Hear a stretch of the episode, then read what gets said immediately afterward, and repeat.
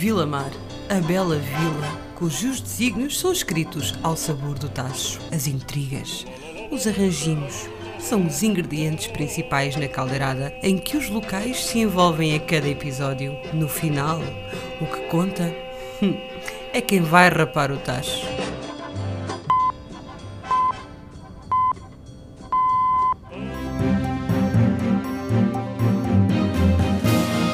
Extra, extra! Notícias de última hora. A origem do Covid foi na aldeia de Odiabo, Conselho de Vilamar. O Rei da Manha recebeu em exclusiva verdade por trás da origem do Covid em Odiabo. Cruz credo, não posso crer. O que vai ser feito de nós? O que se passa, mãozinhas? Estás aí toda afogueada. Não hei de estar. Com o que está a dar nas televisões e na rádio. Já te disse, tu não devias encher a tua cabecinha com essas parvoíces. Mas vá que é que deixou nesse estado, mulher. Estão a dizer que o Covid teve origem nas colmeias das abelhas junto ao estádio de Odiabo. As colmeias. Junto do estádio do Diabo. Sim, isso mesmo. Parece que as colmeias levaram com os cheiros das bifanas feitas com carne de há mais de 15 dias de frio e dos respiradores dos balneários. Isso provocou o surgimento do Covid. O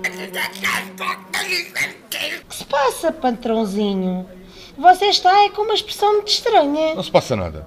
Chama-me mas eu sapateiro vidente urgente. Diz-lhe que estou à espera dele no meu, no meu gabinete, imediatamente. Mas não quero uma mãozinha para a cabeça acalmar, uma massagenzinha. Chama-me mas eu sapateiro. Calma, chefinho. Olha a sua atenção. Vou já chamar o sapateiro. Posso entrar, Sr. Barril? A mãozinhas de veludo disse que me mandou a chamar. Sim, sim. Mandei. Entre e fecha a porta.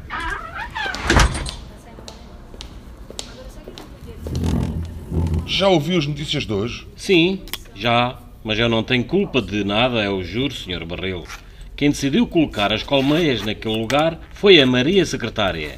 Eu avisei que não era o melhor sítio, juro que avisei, mas ela dizia que os vapores ajudavam a acalmar as abelhas e quem sou eu para a contrariar? Eu lá não mando nada. Deixa de tretas, toda a gente sabe que tu é que mexes lá todos os cordelinhos. Mas realmente a culpa é a minha de ainda contribuir com donativos para aquele galinheiro. Quem me manda a mim ser um homem generoso? Bem, não seria esse o adjetivo que me viria à cabeça para o descrever. O que é que estás para insinuar?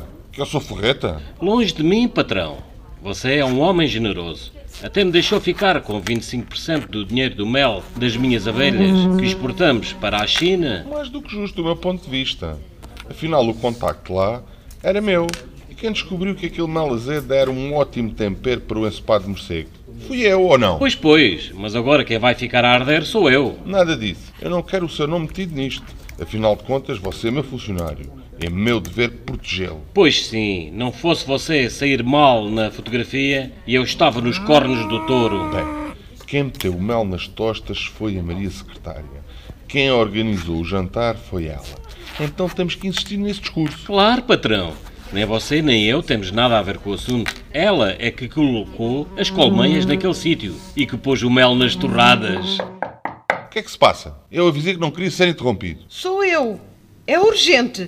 É muito urgente mesmo. O que é que se passa, abelha? Ai, seu barril, olhe. Eu nem sei como é, que, como é que eu lhe vou dizer isto. Desembuche, mulher. Assim como assim o meu dia já está arruinado. Ai, que eu nem, olha, eu nem sei mesmo como lhe dizer isto.